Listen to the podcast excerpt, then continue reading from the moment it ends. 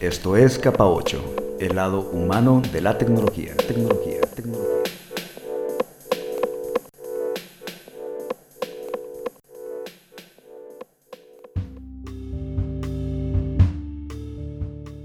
Sean ustedes bienvenidos a Capa 8, el podcast donde abordamos temas que tienen que ver con el lado humano de las tecnologías. Yo soy Tony conduciendo esta emisión, donde ahora contamos con la presencia de la doctora Marisol Flores Garrido. Ella es investigadora en la Escuela Nacional de Estudios Superiores, Unidad Morelia de la UNAM. Eh, si bien sus temas de investigación giran en torno al aprendizaje automático y al análisis de redes, también se interesa por la intersección entre la inteligencia artificial y las humanidades. Y es precisamente sobre estos temas que estaremos conversando con ella. En particular sobre la penetración en nuestra vida cotidiana de sistemas que a veces, aunque ni no se lo pidamos, pues nos hacen recomendaciones, por supuesto con base en los rastros digitales que vamos dejando, pues al mirar ciertas películas o series, al comprar algunos productos, al escuchar algún tipo de música, en fin, estos sistemas se hacen presentes en nuestra vida cotidiana. El asunto es que muchas veces las recomendaciones que hacen o bien las conclusiones a las que llegan para hacer estas recomendaciones pues no son las correctas y van cargadas con algún tipo de sesgo, lo que se conoce como sesgo algorítmico. Entonces, Marisol, ¿por qué no empezamos por ahí? Revisemos un poco lo que hacen estos sistemas y la penetración eh, que ya tienen en nuestras vidas cotidianas. Como mencionas, yo creo que los algoritmos desde el principio se han concebido como una posibilidad para reducir el sesgo que sabemos que existe en los humanos y pues gradualmente hemos ido este, confiriéndoles pues más este, confianza en las decisiones, más autoridad, ¿no? En las este, sugerencias que luego hacen para precisamente orientar una decisión. Por ejemplo, en el campo de la salud, pues cada vez es más eh, esta iniciativa que vemos por parte de computólogos de ir este, desarrollando algoritmos que puedan auxiliar a los médicos en la toma de decisiones para saber si alguien presenta una enfermedad o no, o para corroborar ciertos diagnósticos. Entonces, como sabemos que los humanos a veces somos malos, pues manejando, por ejemplo, la dimensión temporal de la información o que tenemos una memoria muy limitada, pues los, los algoritmos se presentan como esta opción natural para pues para mejorar ¿no? nuestra capacidad para tomar decisiones y en la medida en que vamos viendo eso les vamos dando más responsabilidad. Ahora los vemos todo el tiempo en nuestro teléfono, en las recomendaciones que nos hacen este, para escuchar música o para ver videos, pero los vemos también este, en las sugerencias que nos hacen para tomar una ruta u otra eh, cuando estamos viajando a algún lado pero pues los vamos viendo también en estos auxiliares que aparecen y que recientemente estaba viendo, este, por ejemplo, esta aplicación que se llama Réplica y que ya tiene integrado un mecanismo para reconocer tus emociones. Entonces esto es así como eh, un auxiliar, una aplicación que puedes instalar en tu teléfono, puedes ir conversando con ella y se va dando cuenta qué estado de ánimo traes para ir conversando contigo de una forma más en confianza, ¿no? Entonces, este, totalmente estamos viendo cómo estos algoritmos van impactando la forma en que vivimos, desde cómo pasamos el tiempo libre hasta cómo se está sugiriendo que tomen decisiones eh, los, los distintos organismos de gobierno, las empresas. Sí, de hecho, ahora que mencionas lo de las empresas, pues hubo un caso muy sonado con la empresa Amazon que utilizó precisamente un sistema para contratación de personal eh, que utilizaba aprendizaje automático, todo este tipo de técnicas y que resultó que le estaba recomendando eh, para desarrollo de software, por ejemplo, solamente o, mayormente personas caucásicas, eh, hombres eh, de cierto rango de edad y demás, y pues está dejando fuera a un montón de otras personas que están muy bien calificadas para los puestos, que tenían mucho talento y demás, pero pues el, sistema este le decía, no, solamente hombres de cierta edad y que sean blancos y que correspondan a, este, a este perfil eh, son los que te estamos recomendando, ¿no? Entonces, ¿por qué se dan este tipo de cosas? Ah, bueno, pues esa, esa, esa pregunta que planteas creo que da pie a toda una discusión, porque en principio lo que estamos viendo es que todos estos algoritmos o muchos de estos, de los más populares con los que, eh, digamos, convivimos en la vida diaria, están dentro de este paradigma de la inteligencia artificial, en donde se busca que el algoritmo no esté programado así con reglas explícitas, sino más bien em, pues se busca que el algoritmo sea capaz de detectar patrones que hay eh, latentes en un conjunto de datos que tú le diste para empezar en, este, en esta etapa que se conoce como entrenamiento del algoritmo. Entonces, por ejemplo, en el algoritmo que mencionabas o en estos algoritmos que lo que tratan de hacer es ver quién es el mejor candidato para un puesto, pues si yo quiero que el algoritmo aprenda a distinguir quién sería, por ejemplo, un buen este, profesor de cómputo en cierta universidad, pues primero tengo que enseñarle muchos ejemplos de cómo se ven, según mis datos históricos, un buen profesor y cómo se ve un mal profesor, ¿no? Entonces, a partir de ahí, pues el algoritmo va deduciendo y va aprendiendo a distinguir este, instancias nuevas que yo le dé. Entonces, este, este ejemplo que comentabas, pues tiene totalmente que ver con esta etapa de entrenamiento. O sea, si en los ejemplos que yo estoy dando para que el algoritmo aprenda, entre comillas, este, los patrones latentes en un buen profesor, resulta que en mi base de datos casi todos los profesores que tengo este, son hombres, pues el algoritmo de alguna forma deduce que lo que estoy buscando es alguien que en el atributo correspondiente al sexo, este, pues sea como masculino, ¿no? Entonces, eh, bueno, pues muchas veces estos errores que se ven, estos sesgos en los que luego se traducen los algoritmos, eh, pues tienen que ver con el conjunto de entrenamiento que utilicé. O sea, con todos estos ejemplos con los que alimenté mi código este, para que aprendiera a distinguir entre clases. Pero eh, me parece que también este es algo que es importante señalar, es que muchas veces, pues este es un problema que no se reduce a la parte metodológica y que va más allá de simplemente tener datos que tengan eh, ejemplos diversos. Eh, porque muchas veces, aunque nosotros quisiéramos que, no sé, como considerar que este es el tiempo cero y que a partir de ahorita si balanceo los datos correctamente, el algoritmo tenga una forma adecuada, equitativa, y justa de tomar decisiones, pues hay que considerar que en los datos mismos a veces ya venimos arrastrando una historia de desigualdad. Y esto se nota, por ejemplo, bueno, hay un caso muy sonado en Estados Unidos de este algoritmo, este, el algoritmo Compass, que lo que hacía era tratar de calcular la probabilidad de que alguien que estuviera acusado de algún delito reincidiera en el delito. Y este, con esta probabilidad que calculaba el algoritmo, después los jueces podían decidir cuál era una sentencia adecuada. Y lo que pasaba con este... ¿ah? Es como el, este, el crimen predictivo de la película Minority Report, ¿no? Que sale del libro. Este, exactamente, exactamente. Pues sí, porque lo que, a pesar de que el juez sabía que lo que estaba viendo era una probabilidad, pues se supone que esta probabilidad era justo para auxiliarlo a que evaluara el caso, ¿no? Y dictara una sentencia que pareciera pertinente. Entonces, ese caso, fíjate que contrasta un poco con este que decíamos de los ejemplos de quién contrato, en donde a lo mejor hay muchísimos hombres, ¿no? Y, si no cuido bien ahí cómo estoy balanceando la información, pues el algoritmo me va a dar algo sesgado.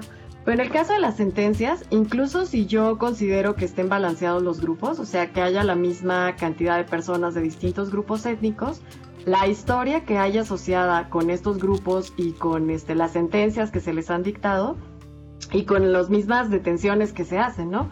En Estados Unidos este es un problema muy importante porque este, pues para toda la sociedad ha sido un, motivo de lucha ya este, por décadas, ¿no? O sea, se sabe que las personas que son de que las personas negras, por ejemplo, las detienen este, con muchísima más frecuencia y es probable que por el mismo delito les dicten una sentencia mayor.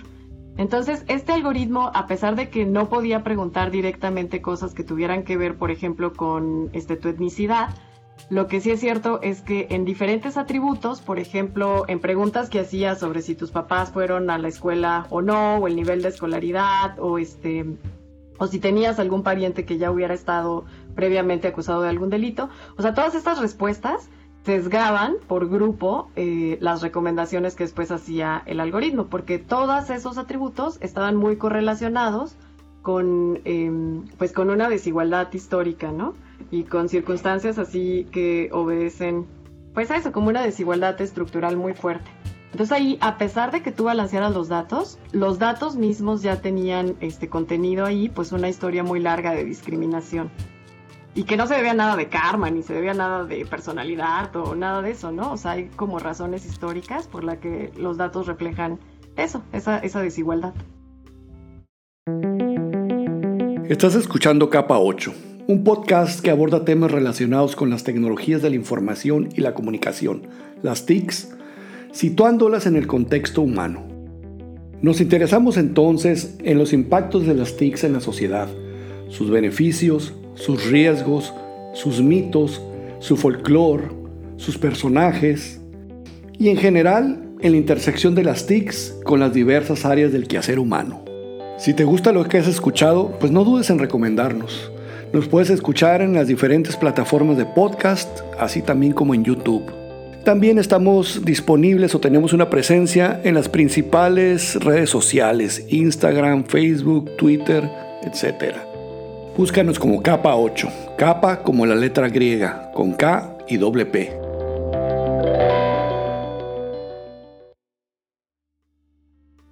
Pues bien, entonces nos comentaba Marisol que el asunto este con los algoritmos de aprendizaje automático, pues lo que hacen es tomar patrones ya existentes en los datos.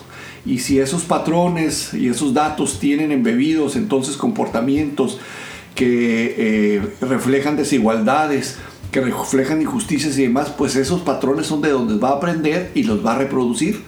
Entonces desde ese punto de vista, pues los datos no son completamente neutros, ¿no? Ya traen embebidos ciertos comportamientos, ciertas características. Exactamente, y me parece muy importante esto que mencionas porque a veces como computólogos tenemos la tentación de proponer una solución que sea también tecnológica. O sea, si me está fallando el algoritmo y tiene sesgo porque no balanceé los datos, pues entonces ya los balanceo y arreglé el sesgo. Y este, con esto no quiero decir que balancear los datos no sea muy importante, o sea, creo que sabiendo, sobre todo si nuestros algoritmos van a tener impacto en las vidas, pues es muy importante que tomemos todas estas consideraciones metodológicas para garantizar que el procedimiento que estamos haciendo es hasta la medida en donde nos es posible este, correcto, ¿no? O sea, que se corresponde con el resultado que estamos esperando del algoritmo. Pero incluso si hacemos nuestro mejor esfuerzo, así me parece que es importante reconocer que todos los algoritmos de alguna forma van a estar sesgados. O sea, aunque nos gusta pensar que en todos estos algoritmos de clasificación estamos prediciendo em, lo que va a pasar, o sea, que estamos prediciendo el futuro, pues en realidad lo único que nosotros eh, podemos hacer es predecir el pasado. O sea, utilizamos datos, utilizamos ejemplos de cosas que ya han sucedido y lo que están reflejando todos estos eh, resultados que arrojan nuestros algoritmos, pues es solamente lo que hay en los datos históricos. Entonces estamos tratando de adivinar lo que va a pasar en el futuro, pero totalmente este, reflejando lo que ya sucedió en el pasado. Si en el pasado hay grupos que han sido este, vulnerados o hay grupos este, que han experimentado desigualdad, que tienen una representación diferente en los datos, totalmente vamos a arrastrar eso a el resultado que arroje nuestro algoritmo. Yo creo que sí es un ejemplo muy claro de la necesidad que hay de que los computólogos nos involucremos con esa dimensión cultural, social y política este, que también tiene la tecnología y en particular los algoritmos. Es que ya es demasiado poder que se tiene, ¿no? Sobre, o sea, impacto, pues eh, poder en cuanto a impacto sobre las diferentes aspectos de la sociedad con la tecnología y bueno, como este, decía Peter Parker ahí, ¿no? Este, el hombre araña con un gran poder viene una gran responsabilidad y yo creo que no estamos creo que no estamos tomando, quienes nos dedicamos a, la tecnología, de esa responsabilidad, ¿no? o sea, deberíamos uno primero estar discutiendo más estos temas, cobrar conciencia de estas implicaciones, porque, digo, lo comentamos ahorita un poquito antes de la entrevista, desde la formación no nos formaron nosotros ni estamos formando nosotros a personas que creen este, eh, cuestiones de tecnología, pero con esa conciencia social y, con la conciencia de las implicaciones que pueden tener, ¿no? Este, hacemos a veces las cosas porque podemos sin preguntarnos si debemos. Pero habrá manera, bueno, e, eso lo podríamos a lo mejor resolver formando y empezar, empezando a formar a la gente este, y teniendo estas discusiones, ¿no? Pero luego eh, los sistemas mismos se podrían diseñar de manera que tuvieran las medidas necesarias para no causar estos daños o o es simplemente nomás formar a la gente y decir, pregúntatelo antes si va a poder hacer daño. Y si sí piensas, pues no lo hagas, ¿no? ¿Por dónde irá la cosa ahorita? Ay, pues fíjate, Antonio, que yo creo que ahí son varios factores. O sea, sí creo que tenemos que ver este, el problema como a diferentes niveles. Porque por un lado, pues tenemos este, todas estas empresas, que, todas estas corporaciones que, o sea, en este momento son muy poderosas, que tienen los datos a partir de la experiencia de vida de muchísimas personas y que utilizan esos datos pues para vendernos productos o este como parte importante así fundamental de su modelo de negocios. Entonces, contra todas esas empresas, pues lo único que queda es entender en la medida lo más así que se pueda cómo están funcionando sus algoritmos y tratar de crear estrategias que puedan regular lo que tienen permitido hacer o no. Pero por ejemplo, en ese caso, que son algoritmos que también tienen el potencial de impactar desde nuestras vidas, nuestra privacidad, o sea, como te decía, nuestra experiencia de vida y la forma en que eso se traduce en datos, pues ahí sí necesitamos una estrategia que tenga que ver incluso pues con lo legal, con la regulación, con la protección que nos puedan dar este, todas las leyes. Por ejemplo, hace poquito, este, cuando salió como el cambio de política de lo que proponían en, en ay, ¿cuál? Era en WhatsApp, me parece. Y para mí fue muy impresionante que luego este, la misma empresa te decía que dependiendo del papel, del país donde vivieras, este, podías experimentar diferentes cambios. Entonces en algún momento su comentario era así como, este, si vives en Europa o si vives en Alemania, ni siquiera vas a sentir el cambio en nuestra política porque ahí de todas formas ya estaban protegidos los datos. Entonces, o sea, que haya esa distinción, pues sí nos habla eh, de manera muy elocuente sobre la forma en que se ha abordado el problema, por ejemplo, desde la regulación que se hace a nivel del gobierno.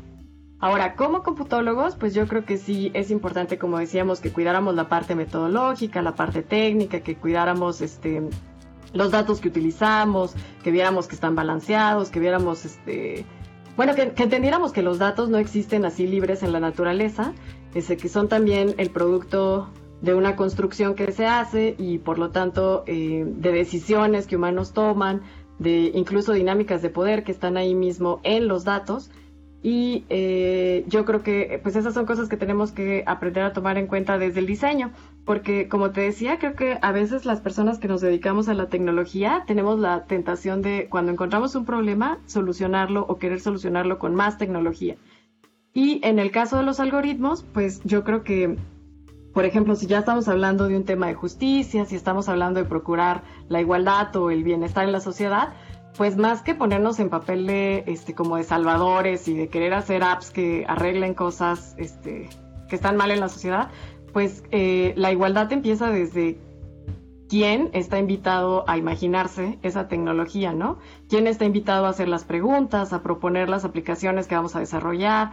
¿Quién está invitado como a la mesa a colaborar en este ejercicio de imaginarse cómo queremos que funcione una tecnología.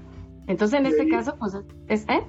Ahí, entra el, tema también. Bueno, es que está muy interrelacionados muchos temas, ¿no? Y aquí entra también el tema de la inclusión, lo que estás diciendo, pues como cuando hacen los foros sobre discusiones de, género, feminismo y esas cosas, y, ves el panel y son puras personas, o sea, puros señores grandes, ¿no? Y no metieron ninguna dama, ¿no? Este... Sí, puros señoros dirían este, ahí en Twitter, ¿no? Pero sí, totalmente estoy de acuerdo contigo. Entonces yo creo que eso también es uno de los principios que deberíamos de pues de tratar de incorporar a nuestra práctica, ¿no? yo creo que al final de cuentas, este, bueno, para mí ha sido muy revelador eh, ver, por ejemplo, qué proponen las epistemologías feministas. Y uno de los rollos este, que traen ahí adentro de estas epistemologías, pues es como reconocer que los humanos simplemente no tenemos la capacidad de hacer cosas sin sesgo. O sea, nosotros somos este, personas limitadas, que llegamos al presente ya con una historia en donde, o sea, pues no, no, no, no todos estamos aquí eh, con el mismo poder o con el mismo privilegio, ¿no? Estamos en el momento presente con una historia de siglos de mm, desigualdad así o de circunstancias diferentes en cuanto a nuestra historia, nuestra política, nuestra cultura, nuestro lugar este, en la sociedad. Entonces, lo que, por ejemplo, se propone dentro de estas epistemologías y que me parece muy interesante, pues es en lugar de tratar de hacer este, tecnología así completamente sin sesgo, completamente sin errores, que es algo que no podemos hacer, pues sumar muchas voces, ¿no? Es esta idea de que quizá lo más robusto o lo más este completo, lo más incluyente que podemos hacer, pues es cuando todos sumamos desde nuestro punto de vista y de esa forma a lo mejor podemos este en conjunto capturar algo que sea ligeramente más neutral de lo que podría producir un grupo homogéneo este trabajando en la tecnología. Entonces yo creo que eso es importante porque sí, en la medida en que podamos incluir diferentes puntos de vista o diferentes voces, en el proceso de construcción, pues vamos a tener a lo mejor tecnología que refleje esa variedad de posturas en el producto final, ¿no? Que se acerque más a esta idea que tenemos de justicia. Pues sí, finalmente una conclusión que podríamos sacar de aquí es que en estos aspectos sociotécnicos, eh, en ocasiones la componente técnica es más fácil de resolver que la humana, la componente social. ¿No? Y cuando se conjuntan estos dos factores, los sociales y los técnicos, pues ahí es donde se complica más la cosa. Pero bueno, fuera de esta conclusión, eh, ¿qué otra reflexión podrías darnos como para ir concluyendo ya el episodio?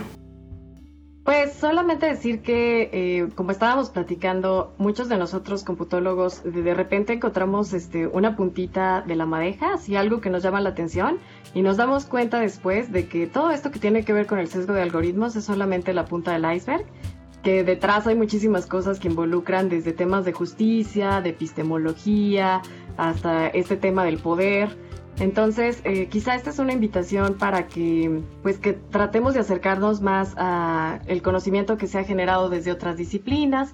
Y aunque parezca trivial y aunque no sea un paso específico, yo creo que la forma en que concebimos la disciplina nos hace preguntarnos cosas diferentes sobre los alcances y sobre las limitaciones de lo que estamos construyendo. Entonces, a lo mejor esto, pues, sobre todo creo que sería una invitación para eso, para que como computólogos nos acerquemos a otro tipo de preguntas que nos ayuden a imaginar la tecnología desde un lugar este, con un rango de visión mucho más amplio. Bien, pues me gusta como reflexión final. Eh, pues muchas gracias por tu participación en este episodio de Capa 8 que seguramente va a resultar de bastante interés para quienes nos escuchan. Ah, pues muchísimas gracias a ti, me gusta mucho este proyecto y ojalá que se pueda mantener. Pues bien, solo quiero concluir eh, recordando que este es el penúltimo episodio de esta segunda temporada de Capa 8. En el próximo episodio participaremos Eduardo y yo y concluiremos esta segunda temporada. Hasta la próxima.